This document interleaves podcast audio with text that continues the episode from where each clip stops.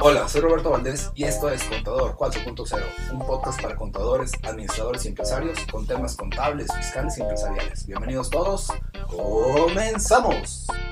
Este episodio es patrocinado por Bobicom, diseñador máster de los sistemas CompaKey, cuya visión es ayudar a las empresas a implementar herramientas digitales para facilitar el administrar su negocio y el cumplimiento de obligaciones fiscales. Para contactarlos, por favor, marca los teléfonos 844-488-3930 o 33. Al correo electrónico también puedes contactarlos con contacto arroba bobicon.net y al WhatsApp 844-103-5595. Hola, ¿cómo estás? Mi nombre es Roberto Valdés. Esto es Criterio Fiscal Digital. El programa que tenemos para el día de hoy es utilidades contables no sujetas al 10% de ICR comentarios a las propuestas de regulación del outsourcing.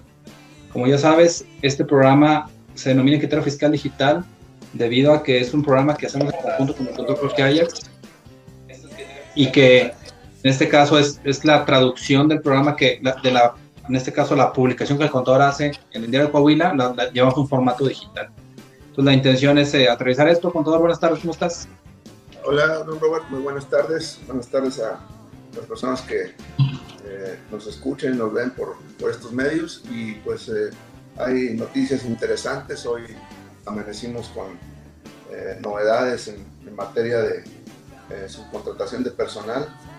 vamos a tratar de resumir la, la, información en los puntos más importantes y pues bueno, también comentar brevemente sobre la publicación del lunes, de este lunes pasado en el diario Coahuila, que fue precisamente el tema de las utilidades contables no sujetas al 10% de retención en materia de impuestos a la renta. Entonces lo comentamos eh, brevemente por, eh, para darle un espacio suficiente a este tema de laboral. ¿no? Pues bueno, básicamente como ustedes ya saben, este programa está hecho con la intención de que todos tengamos la misma información y que precisamente hablemos de los mismos temas. Y la realidad es ver cómo se pueden atacar para que no nos afecten tanto como empresarios o como contadores. Entonces, eh, si te parece bien, contador, pues iniciamos con el, el tema que tienes marcado como uno, que es utilidades contables. No sé qué te parece. Sí, bueno, precisamente, aquí, don Robert, eh, esto fue la eh, materia de la publicación del lunes pasado en el diario de Coahuila. Ustedes lo pueden buscar de manera electrónica ahí en la página del diario de Coahuila, que es un tema muy interesante para las empresas, don Robert, que comúnmente me he dado cuenta que tienen una, un problema de interpretación lo cual es, eh, pues, obviamente es válido porque las disposiciones fiscales no están del todo claras. Entonces, eh, aquí básicamente hay un problema en las empresas. Eh, recordar que a partir de que cambió la ley del impuesto a la renta en 2014, donde se creó, o entre otras disposiciones, un impuesto adicional al, pago de los dividendos. Eh, de un 10%, ¿no? Cada vez que se repartía un dividendo o se reparte un dividendo hay una retención del 10%. Eh, obviamente no podía ser de manera retroactiva, de tal manera que eh, se, se, estableció la obligación de llevar dos cuentas de cuenta de utilidad fiscal neta, la CUFIN famosa, una CUFIN calculada hasta el 2013 y una CUFIN que arrancó de 2014 en adelante. De tal manera que los, eh, los dividendos que provienen de la CUFIN del 2014 en adelante van a estar sujetas al impuesto del 10% de retención eh, adicional eh, sobre dividendos. Los dividendos que se cubran de respecto a las ah, utilidades anteriores al 2014, es decir, hasta el 2013, pues esas no van a estar sujetas a la retención. Pero aquí el problema básicamente no es tanto la parte fiscal, don Robert, sino la parte contable y la parte eh, societaria, o sea, lo que es eh, propiamente eh, una sociedad anónima, bueno, o cualquier sociedad mercantil. En este caso, pues los dividendos no es un tema fiscal, es un tema mercantil, o sea, está en la Ley General de Sociedades Mercantiles, el origen, por lo tanto, tenemos que observar esta ley donde pues eh, eh, precisamente los dividendos eh, nacen o surgen a partir de las utilidades retenidas. Utilidades retenidas que cada año que la vida de la empresa pues se van acumulando. De tal manera que la base de los dividendos son las utilidades que provienen de, eh, o que surgen a partir de las disposiciones de la General de Mercantiles. Esto es, eh, o se, se, equipara a las utilidades contables. Entonces ahí viene un poquito, la, o mucho las, eh, los problemas de interpretación, porque bien pudiera ser, oye, yo estoy repartiendo dividendos del 2013, y si buscamos, o 2013 hacia atrás, y si buscamos en la contabilidad, probablemente o no había utilidades de 2013 hacia atrás, o las utilidades eran menores a, las, eh, a lo que voy a repartir dividendos. Entonces yo no puedo decir, voy a poner un ejemplo, si traíamos utilidades retenidas hasta 2013 de un millón de pesos, y ahorita en 2020 reparto un millón y medio, yo no puedo decir que eh, los dividendos los estoy sacando de las utilidades de 2013, solamente había un millón, ¿de dónde, de dónde voy a sacar un millón y medio? Eh, lo que alegan algunas personas, hoy que traigo saldo en la cuenta de utilidad fiscal neta, la CUFIN 2013 es 2 millones de pesos, vamos a pensar, y traigo utilidades contables de un millón. Oye, yo, yo puedo repartir dividendos del 2013 porque traigo CUFIN del 2013 o hasta 2013. Entonces aquí lo que eh, eh, sucede es que precisamente hay una, una disposición, una resolución favorable a los contribuyentes esto fue más o menos en el 2018. Es importante, Robert, comentarles que una buena fuente de información para cualquier eh, tema relacionado que, puedan tener algunos contribuyentes, eh, busquen en la página del SAT este apartado que se llama resoluciones favorables. Ahí vienen muchos temas, entre ellos van a encontrar esto de fecha de septiembre de 2018, que precisamente la pregunta de un contribuyente fue en ese sentido.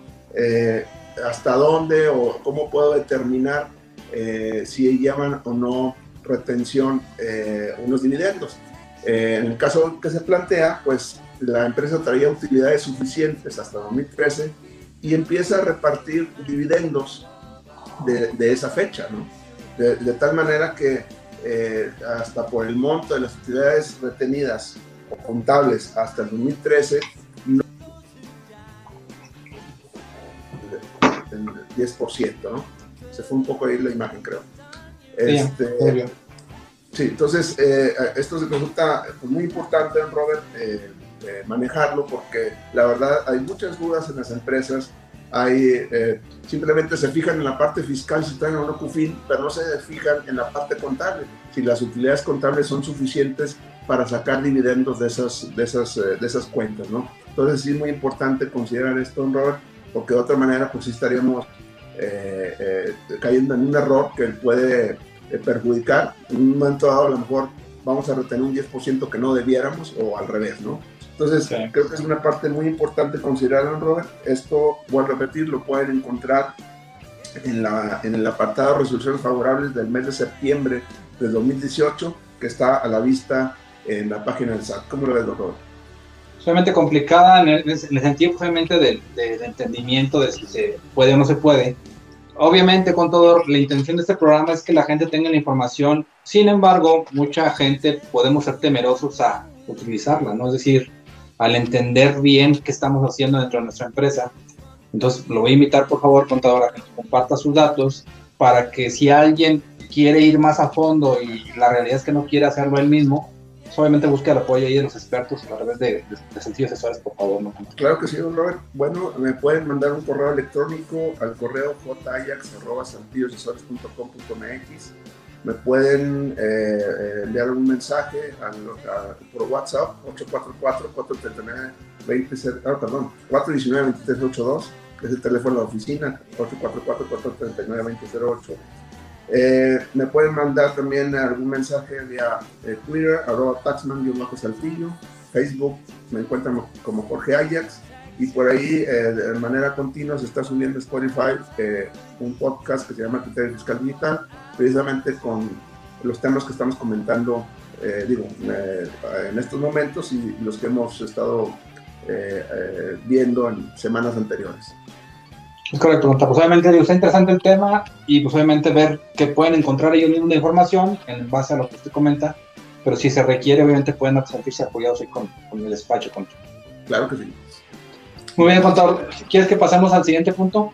Sí, claro, bueno, esto precisamente pues eh, está, ahora sí como dicen por ahí, calientito, Robert, Eh, precisamente hoy en la mañana, en, la famosa mañanera, mañanera del, del, presidente, pues se dio a conocer una eh, propuesta de reforma, es una iniciativa, todavía no es un tema aprobado, es importante, me están ahorita hablando muchas personas que si ya está vigente, etcétera, todavía es una iniciativa, pero pues lo más seguro es de que sea aprobada, ¿no? Eh, tratar de saber en qué momento, ¿verdad? Pero por lo pronto lo presenta el presidente en la, en la mañanera. Y pues eh, creo que hay temas muy interesantes que voy a tratar de resaltar, don Robert, eh, pues lo, eh, lo, que realmente, lo más interesante, lo más importante y lo que nos puede preocupar, lo que podemos esperar precisamente en, en, las siguientes semanas que, que pueda suceder. básicamente, esta, esta reforma tiene como antecedente, sabemos, el, el tema de las factureras, eh, dentro de las cuales eh, eh, se embonó ahí la, las empresas de outsourcing, actuando de alguna manera también como empresas factureras, este, absorbiendo los, la fuerza laboral de las empresas y manejando hay algunos conceptos pues que no quiero decir que sean ilegales, pero sí son de una interpretación eh, eh, o, la autoridad le da una interpretación diferente a, esa, a esos tratamientos, de tal manera que al final del día lo que sucedía es de que eh, las empresas que contrataban o contratan ese tipo de servicios, pues no dejan de cubrir las cuotas sociales, lo del Seguro Social, el Infonavit principalmente, dejan de cubrir esas, esas cuotas por utilizar alguno de estos sistemas de outsourcing que yo les llamo agresivos. Hay outsourcing eh, pues, eh, tradicionales, que eh, prácticamente es el origen del outsourcing, pero en un momento determinado se, se cambió, se desvirtuó, es la palabra, es correcto, se desvirtuó y se empezó a utilizar con otros fines para efecto de disminuir la carga fiscal de manera indebida a los contribuyentes. Entonces, precisamente y el año pasado hubo un intento de eh, pues acabar con ese tema de tal manera que inventaron, vamos a ver de esta manera, la retención del IVA.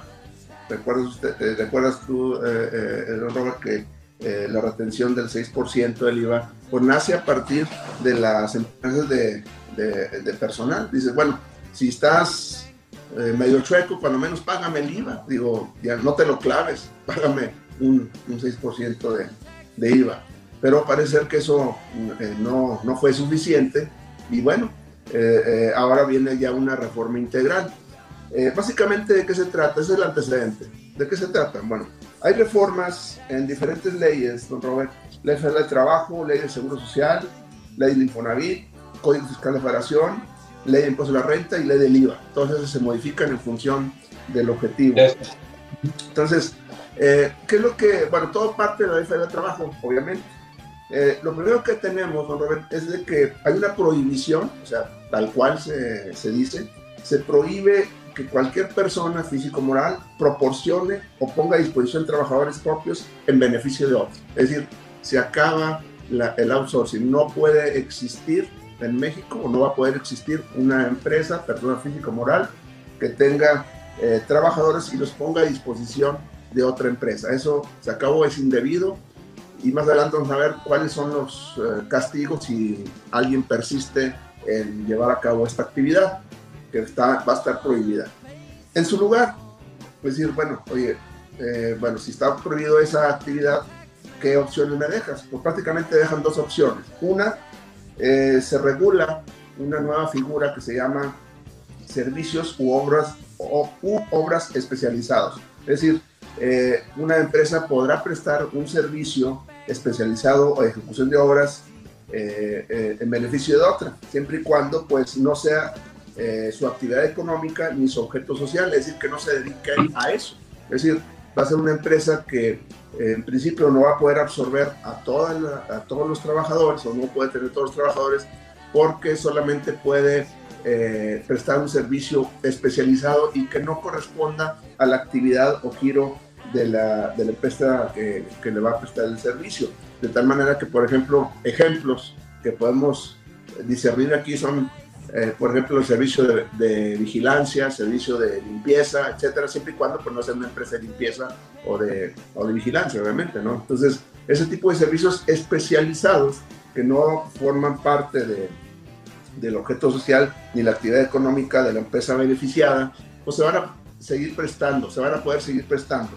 Pero bueno, aquí es donde empieza la regulación. ¿Por qué, don Robert? Porque para, seguir, para prestar ese servicio especializado, esa empresa va a tener que obtener un, eh, una inscripción, se va a tener que inscribir en, eh, en, la Secretaría de Trabajo y Previsión Social y obtener una autorización de la misma. Va a tener un número, un folio que la va a autorizar y ese, ese permiso, esa autorización va, a, va a tener una vigencia de tres años, o sea, que cada tres años la empresa va a tener que estar renovando su permiso para prestar un servicio especializado.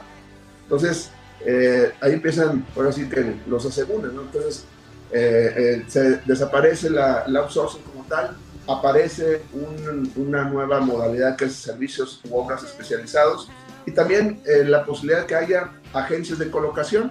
Esas agencias de colocación van a poder dedicarse a la contratación, al reclutamiento, selección, entrenamiento, capacitación, pero no propiamente a prestarle el servicio de personal a sus clientes. Es decir, es una agencia de colocación. O sea, básicamente va a haber de dos sopas. O es una empresa eh, especializada o de servicios especializados o es una agencia de colocación. Eh, eh, en estos casos, voy a repetir, pues se va a requerir que se tenga un permiso de la Secretaría de Trabajo y Previsión Social, que va a ser renovable cada, cada tres años. Obviamente, eh, eh, existen sanciones si desarrollo una actividad de outsourcing sin tener la autorización. Obviamente hay sanciones fuertes en materia laboral. Pero bueno, ahí no acaba el asunto.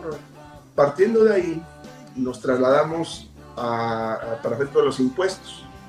Resulta ser que, por ejemplo, para efectos del impuesto de la renta, eh, si yo quiero hacer deducible un gasto de servicio de eh, prestación de personal, me lo tiene que prestar necesariamente una empresa que tenga autorización porque va a ser una obligación mía pedirle eh, la autorización que esté vigente a mi prestador de servicio de personal especializado para que yo pueda hacer deducible esos, esos gastos. Además de que regresa lo que en el momento ya estaba vigente, que lo voy a tener que pedir copia de los recibos de pago de la, del empleado, eh, copia de los pagos del seguro social que esté haciendo, eh, copia de los impuestos retenidos que esté enterando al SAT, etcétera. Tengo que pedirles información y la empresa prestadora del servicio tiene la obligación de entregarme esa información. Si no eh, logro tener esos requisitos como usuario del servicio, ese gasto va a ser no deducible y el IVA de esos gastos va a ser no acreditable. Entonces, por ese lado ya viene otra parte de la pinza. Por un lado, obligan a una empresa a inscribirse, etcétera, cumplir con ciertos requisitos, pero por la otra, a mí como usuario me obligan a que solamente contrate, eh, para si lo quiero hacer deducible, solamente contrate una empresa que tenga su autorización vigente y además obtenga copia de todos los, eh, los recibos correspondientes. Eh, también, don Robert, tiene repercusiones, repercusiones en materia de seguro social, porque básicamente también se señala esta parte, es decir, eh, va a haber eh, eh, la, circunstancia de que ya no va a estar permitido la, la outsourcing solamente a través de un servicio especializado y que estas empresas van a, la prestadora de servicio va a tener que estar entregando cada tres meses al Seguro Social información de cada empleado, cuánto le paga, retenido, salario integrado, etcétera. Si no cumple con esa obligación, el usuario se va a ser eh, eh, responsable de esas cuotas que se estarían dejando de pagar en, un momento determinado. Es decir, si la, si la empresa prestadora de servicio no entrega esa información al Seguro Social, al usuario ahora le endosan la posibilidad de que tenga que pagar las cuotas omitidas eh, que le corresponden a la, a la, que está prestando el servicio. Lo mismo sucede en materia de Infonavit, Infonavit parecido al Seguro Social. Se debe entregar la información, si no la entrega, obviamente que la obligación eh, eh, de, cubrir las cuotas pues sería a cargo del, del, usuario del servicio. Entonces ahí viene otro, otra línea de, de, acción para parar esta parte, o sea, la parte de ICR, ya la vimos, la parte del Seguro Social, la parte del Infonavit. Eh, en materia de IVA, pues ya comentamos una parte. Si yo no, eh, al hacer el pago, no lo hago a una empresa que esté este, autorizada por la Secretaría de Trabajo, pues el IVA no va a ser acreditable, pero eh, por encima de eso, don Robert, desaparecía. De por sí, creo que todavía a estas alturas del año no acabamos de entender la reforma de la retención. del IVA del 6%, ¿Te acuerdas de que sí lleva y que no lleva y que se pone a disposición el personal que si no lo pone, que si es mantenimiento de automóvil, que si es de limpieza, que hemos tenido, yo creo que muchas sesiones eh, con dudas. Bueno, ya no se preocupen, van a quitar esa disposición. Desaparece la retención del 6%, ya para que no... Se tendría que manejar el IVA al 16 tradicional, ¿no? Sí, digo, va, va, va, eh, ya no va a existir esa retención del 6% para, por si estaban preocupados, porque ya no se preocupen. A partir de, si esto se aprueba, eh, pues va a desaparecer la obligación de retener el 6% del IVA, pues precisamente por todas esas disposiciones donde van a ser no acreditable el IVA si no se cumplen ciertos, eh, ciertos requisitos por ahí. Entonces, de manera general, esas son las, las implicaciones que vemos en esta en esta propuesta, pero obviamente pues hay una serie de, de temas ahí por, por, resolver, don Robert, porque eh, eh, para empezar, por ejemplo, yo te comentaba, voy a tratar de eh, comentar, acaba de emitir hace unos, unos minutos la Coparmex su posición, un comunicado de prensa, en donde pues en opinión de la, de la Coparmex Nacional, señala que esta iniciativa de outsourcing violenta acuerdos internacionales al no consultar a las organizaciones, es una amenaza al crecimiento y la creación del empleo formal. Parte del hecho que, por ejemplo, eh, hay 4.6 millones de personas que están trabajando en esta modalidad. De esas 4.6 millones de personas, 1.2 millones están en el área o industrias de manufactura. Eh, entonces, esto es de acuerdo al Censo Económico de 2019. y señala también que hay un convenio, que es el número 144 de la Organización Internacional de Trabajo, que establece que el gobierno está obligado a tomar decisiones tripartitas, por lo que debió consultar a los empleadores y los patrones. Es decir, eh, cuando se lanza alguna disposición que afecte la parte laboral, debió haber eh, tomado eh, eh, opinión, pues bueno, del gobierno, y sabemos cuál es la opinión, pero también de los empleadores o de los patrones, de los empleadores y patrones, y pues obviamente también de los trabajadores, ¿no? Entonces, esta situación, a, vista de la Coparmex, señala que estas reformas laborales deberían regular esta modalidad de trabajo para brindar certidumbre pero no prohibirla. O sea, aquí el punto es de que no debieron haberlo prohibido, sino haberlo regulado de manera adecuada. Eh, como dicen por ahí también, eh, quieren acabar, matar las pulgas, pulgas matando al perro, ¿verdad?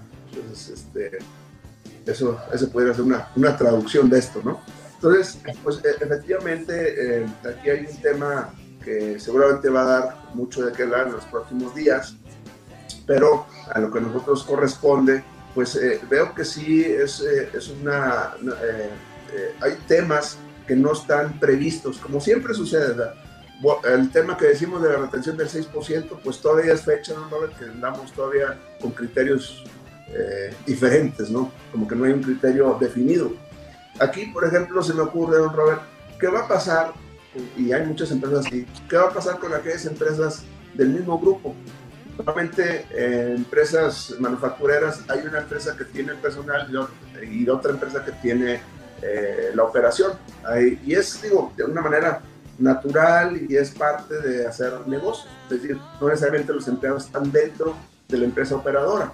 Creo que seguramente tú eh, has visto eh, muchos casos similares. La pregunta aquí, oye, entonces, esta empresa del mismo grupo que solamente tiene un cliente, es la misma empresa operadora, va a tener que hacer todo esto, se va a tener que inscribir en la Secretaría de Trabajo, va a tener que eh, renovar esa autorización, eh, eh, va a tener que pues, determinar qué personas va, van a poder prestar ese servicio, no todas, una parte, siempre y cuando no sea su objeto social, etcétera. Entonces, ese tema no, no se está tocando, no se aborda dentro de la, ya del detalle de la, de la iniciativa, nunca se habla de qué va a pasar con esas empresas eh, que son, eh, les llaman, en vez de outsourcing, le llaman insourcing, ¿no? Que son, o sea, no le prestan servicios a varias personas, le prestan servicios única exclusivamente a empresas del, del, mismo grupo. Eso es una insourcing. Entonces, ¿qué va a pasar con esas empresas? Ya no se va a poder, no va a tener que incorporar a las empresas, etc. Entonces, es un tema que no está previsto y es uno de los problemas que eh, podemos empezar a ver. Eh, empresas que del mismo grupo que eh, prestan algún, a veces en lugar de tener, por ejemplo, todo el aparato administrativo, hay una empresa, hay un grupo de empresas, a pensar que son 10 empresas, y pues no las 10 empresas no ponen 10 contadores, ponen un contador, un grupo administrativo que le da servicio a las 10 empresas, una especie corporativo. ¿Qué va a pasar en esos casos? Esos, eh, ¿Cómo se va a, asignar a esas personas? Desde el punto de vista, en esos casos que eh, puede haber una especie como de corporativo para eh, prestar este tipo de servicios, se pudiera, eh, eh, eh, en lugar de, de, cobrar el servicio de personal, pues tendría que ser un servicio administrativo, un servicio de asesoría, o sea, no precisamente poner a disposición el personal, tendría que ser otra característica. Habría que ver qué piensa la autoridad de eso. A lo mejor me van a decir, no, espérame, no. si tú tienes personal que el beneficiario es otra persona, pues será como tú le quieras llamar, que es una prestación de un servicio, para mí estás poniendo eh, eh, a disposición personal de una empresa en otra. Y por lo tanto, si no sacaste tu permiso de, de, de trabajo, la empresa que pagó por el servicio se no deducible el sueldo, las prestaciones, el IVA no acreditado. Entonces vamos a entrar en una dinámica pues, muy complicada, don Robert. Creo que nos espera eh, bastante tiempo para analizar esta reforma y las implicaciones que pudieran tener en las empresas. Entonces, creo que sí va a ser un, un, tema muy, muy complicado, Robert, que para ver la interpretación que se le dar a algunas disposiciones, lamentablemente no todo está normado, digo, como todas las leyes, no contemplan el 100% de los casos y pues seguramente hay casos, ahorita comenté un par de casos que había que ver cómo se manejan, pero seguramente hay, hay otros, ¿no? Y, y, eso lo vamos a ir comentando conforme los vayamos observando, Robert. Entonces, ¿Cómo es esta, este tema? Muy interesante, contador. De hecho, ahorita que estabas platicando, estaba pensando que en esta ocasión se está involucrando, en este caso, a STPS. Eh, obviamente nosotros hemos estado trabajando con el tema de la NOM 35 y hemos estado viendo si el día de hoy, por ejemplo, ya hay como tal multas relacionadas con la NOM.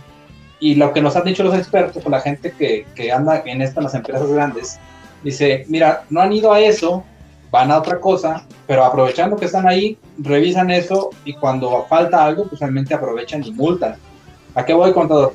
A que me suena mucho a que dice, pues mira, si ya van a dar TPS en la calle viendo tema de NOM, viendo tema de revisiones, ¿por qué no aprovechar y en empresas grandes que se prestan para tema de outsourcing, pues que anden viendo ahí si están bien reguladas, si están dadas las altas? Es obviamente también un tema recaudatorio al final del día, ¿no? Es decir, que se aplica la multa correspondiente si no se hizo el trámite, si no se, no, sé si, no se interpretó la ley como ellos suponían que quisieran que se, se aplicara. Entonces, al final del día me suena mucho que va a ser un tema también de, hacer el bloqueo que se quiere contra, porque es un hecho que el, SAT siempre, bueno, en este caso el gobierno en general, no el SAT nada más, siempre ha querido controlar el tema del outsourcing por el tema de las facturas. Sin embargo, obviamente hoy te lo está cerrando un chorro y se presta mucho para malos manejos en el tema de, de, de que pues obviamente incluso ese TPS estaría haciendo las visitas o pudiera hacer las visitas y eh, crear multas en base a eso. Sí, de hecho está, está eh, dispuesto en esta, este conjunto de, reformas precisamente eh, la, la facultad de la Secretaría de Trabajo y Previsión Social de revocar esta autorización en función de, de pues, verificaciones que llegue a realizar donde se dé cuenta que no están cumpliendo con con los requisitos correspondientes, ¿no? Entonces, este, esto pues obviamente sí conlleva eh, revisiones y que obviamente dentro de esas revisiones eh, eh, es decir, inclusive si hay una negativa de inspección laboral, pues va a dar lugar a que me cancelen ese permiso eh, en, ese aspecto. Inclusive pues hay, hay multas muy fuertes para que aquellas personas que prestan este tipo de servicio y no, no estén cumpliendo con todos los requisitos, habla de multas de hasta 4 millones de pesos, 4 millones 344 mil pesos. Voy a, eh, esta parte, fíjate cómo lo señala. Este, eh, eh, hay una, pues, la Secretaría pues, va a realizar este tipo de inspecciones de la revisión de obligaciones laborales y se sancionará quien infrinja la prohibición de utilizar la subcontratación personal, sea contratista o beneficiario. Fíjate, ahí está para los dos, tanto para el que presta el servicio como para el usuario, así como las personas que prestan servicios especializados o ejecutan obras especializadas sin autorización de la Secretaría de Trabajo y Previsión Social y los que reciban los beneficios de estos servicios con eh, multas que van desde 2.000 a 50.000 UMAS, que esto es de 173 mil pesos a 4 millones 344 mil pesos. O sea, aquí eh, eh, las sanciones son muy altas por si estoy prestando el servicio personal y no tengo autorización o, no me he dado cuenta. Me faltaba también comentar otro tema, también no menos importante. En Código Fiscal de la Federación, si no se cumplen todos estos requisitos, del permiso y presentar la información y demás, se vuelve un delito de defraudación fiscal. Ah, sí, es, un, es, un, es un tema también pues, muy no menos importante, porque puede llegar a un tema de, de evasión fiscal y que en un momento dado puede lugar, dar lugar a cuestiones de tipo penal. ¿verdad? Entonces, esto es obviamente una posibilidad. Imagínate otra vez a las insourcing, otra vez la empresa, del mismo grupo le presta servicio a, la empresa que eh, operadora, no se da cuenta, no se, inscribe, pues puede haber peligro de que a, las personas que manejan esta empresa o los representantes le puedan establecer que hay una, una cuestión de evasión fiscal, una práctica indebida y, eh, que puede eh, catalogarse como una parte de una evasión fiscal y tener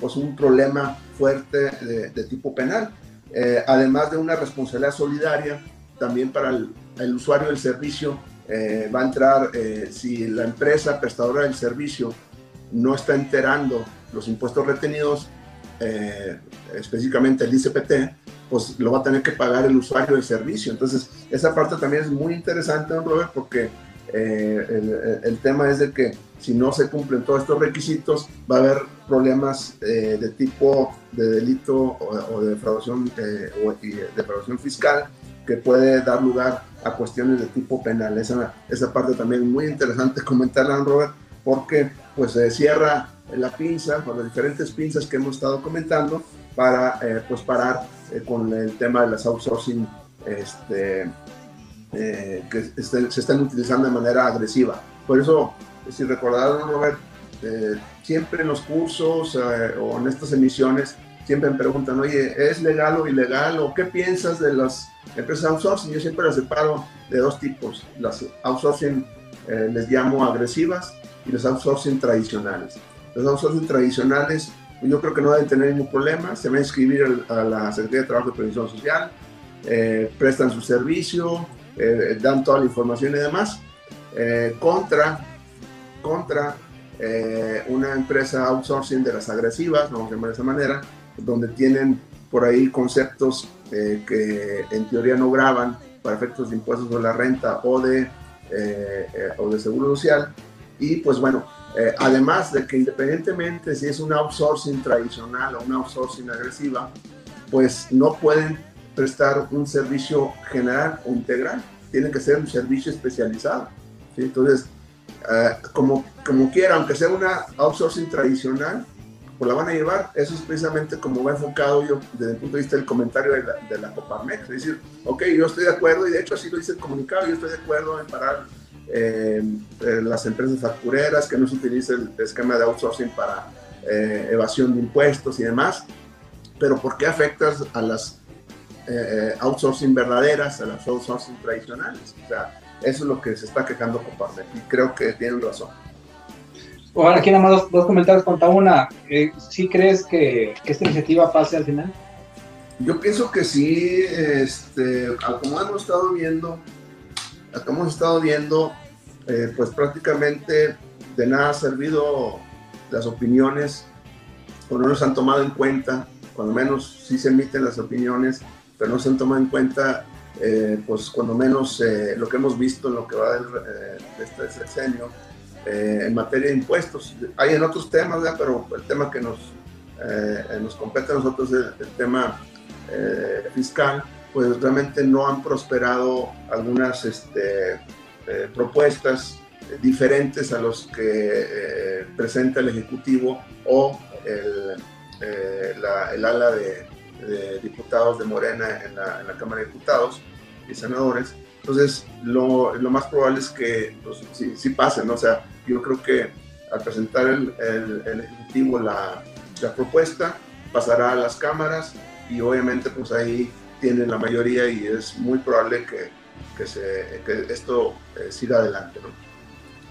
Bueno, y la otra contra, el enfoque, ¿crees? Digo, por, lo, por todo lo que platicas, me suena mucho que el enfoque en apariencia e incluso por el archivo que mandaste en la mañana, eh, sea mucho en, en, las empresas que son grandes, que tienen gran cantidad de, personal, donde obviamente se aplica mucho. Ahí tenían un ejemplo de, de un hotel que decía que eran 800 trabajadores de los cuales solamente dos realmente pertenecían al hotel como empleados. Los, los otros 800 eran tipo que outsourcing, incluso de los cuales 40 o 50 ni siquiera estaban dados de alta. O sea, todavía otro problema dentro de... A lo que voy es a que, ¿crees que también eh, las empresas pequeñas tengan que estarse preocupando?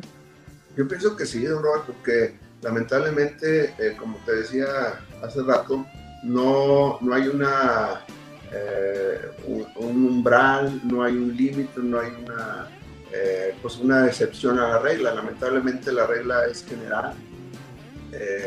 Entonces creo que sí, tenemos que cada, cada empresa, cada contribuyente que pudiera estar en peligro, vamos a llamarle de esa manera, en que le puedan aplicar estas disposiciones, por muy grande o muy chica que pueda ser la empresa o mediana, tendrá que evaluar su situación particular.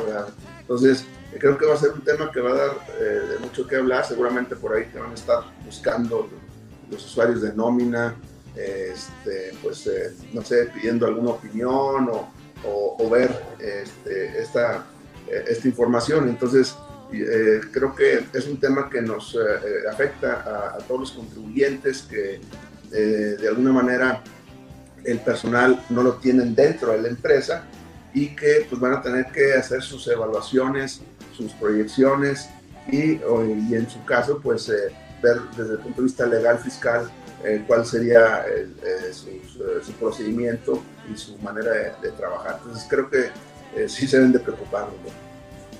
Correcto. Bueno, como quiera, aquí en pantalla pues están los datos, ya los, compartimos. La intención es que si tienen dudas, lógicamente nos busquen, pregunten y, esperar un poquito pues, a ver si se aprueba. La realidad es que como actualmente las dos cámaras están prácticamente eh, siendo gobernadas por el partido que está en el poder, que es el, en este caso Morena, pues, prácticamente no se a aprobar, como Luis Contador es a favor de lo que ellos quieren, de lo que ellos buscan. Entonces, eh, prácticamente nada más hay que esperar a que digan que sí y que se publique, ¿no?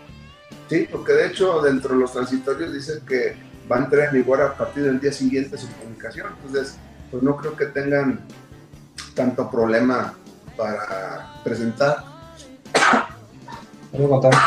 Perdón, para presentar esta iniciativa y este, eh, pues eh, proceder. Mira, me está llegando también, Robert, digo, todo está calientito, ¿no? Me está llegando eh, un comunicado del Consejo Coordinador Empresarial, más o menos señala respecto a, que esta iniciativa incumple con compromisos y pone en riesgo los empleos. O sea, más o menos va en el mismo sentido de Coparmex. Eh, señala que pues, el sector empresarial recibe con sorpresa y preocupación esta iniciativa eh, que se está presentando el día de hoy y eh, pues efectivamente señala que están incumpliendo algunos acuerdos internacionales y que pues no se les tomó en cuenta al sector patronal y que pues precisamente señala que pues, ahorita la situación económica de la, empresa pues no es la, la, más óptima, ¿no? por ahí le, comentábamos hace rato que hay este, más de 4 millones de, de, personas bajo esta modalidad a nivel nacional. En un momento dado, ¿qué pudiera suceder? Pueden pasarse en informalidad. O sea, ¿qué, qué, es las, ¿qué va a ser la puerta que van a encontrar? Muy probablemente la informalidad, que es una circunstancia que seguramente no, no, es lo que persigue el, gobierno, ¿no? pero que eventualmente pudiera suceder. ¿no? Imagínate eh, esa parte. Entonces, creo que sí está eh, eh, complicado. Ya hay pronunciamientos de Coparmex, hay, pronunciamientos de Consejo Coordinador Empresarial y esto pues lo vamos a seguir comentando en las próximas emisiones, don Robert, de acuerdo a lo que vayamos viendo la evolución de esto. Es correcto, doctor. Pues bueno, yo creo que este tema, digo, no, no, no tiene que hacer mucho que ahondemos tanto ya más, siendo que como tú dices, es muy probable que, que se dé más información, que ver, pues, ver si el gobierno escucha por, de alguna forma o de otra a, los empresarios, que nunca lo ha hecho, y pues ver al final cómo queda, contra una vez que lo liberen, pues ver si qué tenemos que hacer como empresarios para, para aplicarlo, ¿no? Claro, y obviamente que lo importante, don Robert, a través de este medio, pues es que estemos informados, que, que estemos conectados, que estemos al corriente de las, o actualizados eh, bueno, entre otras, en esta materia, ahora una materia de tipo laboral, pero que sí tiene afectaciones fiscales y que pues seguramente en la medida en que tengamos la información vamos a tomar mejores decisiones. Correcto. ¿Cómo voy a encontrar? No sé si tengas algún otro punto que quieres que revisemos. No, prácticamente, Robert, lo que tú comentes nada más. Bueno, básicamente eh, sería todo con el, el, programa de hoy. Lógicamente, la intención es que ustedes tengan la misma información que tenemos nosotros y que es pública y tratar de interpretársela o de pasársela más digerible para que todos tengamos eh, el mismo, en este caso, conocimiento. Personalmente, gracias mucho tu tiempo. Espero eh, que la gente nos pueda seguir por ahí en Spotify. Aquí está puesta en pantalla eh, en, los, programas que tenemos, Criterio Fiscal Digital, así como Contador 4.0. En Spotify lo encuentran. Este capítulo, una vez que se termine, se grabe, se graba, se sube a, a esa plataforma para que lo escuchen ahí en su carro. Y lógicamente, pues esperamos que nos puedan acompañar la próxima semana y ver qué desenlace tal vez ya se tenga de esto, ¿no? Perfecto, claro que sí, don Robert. Bueno, con todo gusto saludarte, platicamos nuevo, cuídate mucho. Igual. Saludos, saludos a todos, piensen.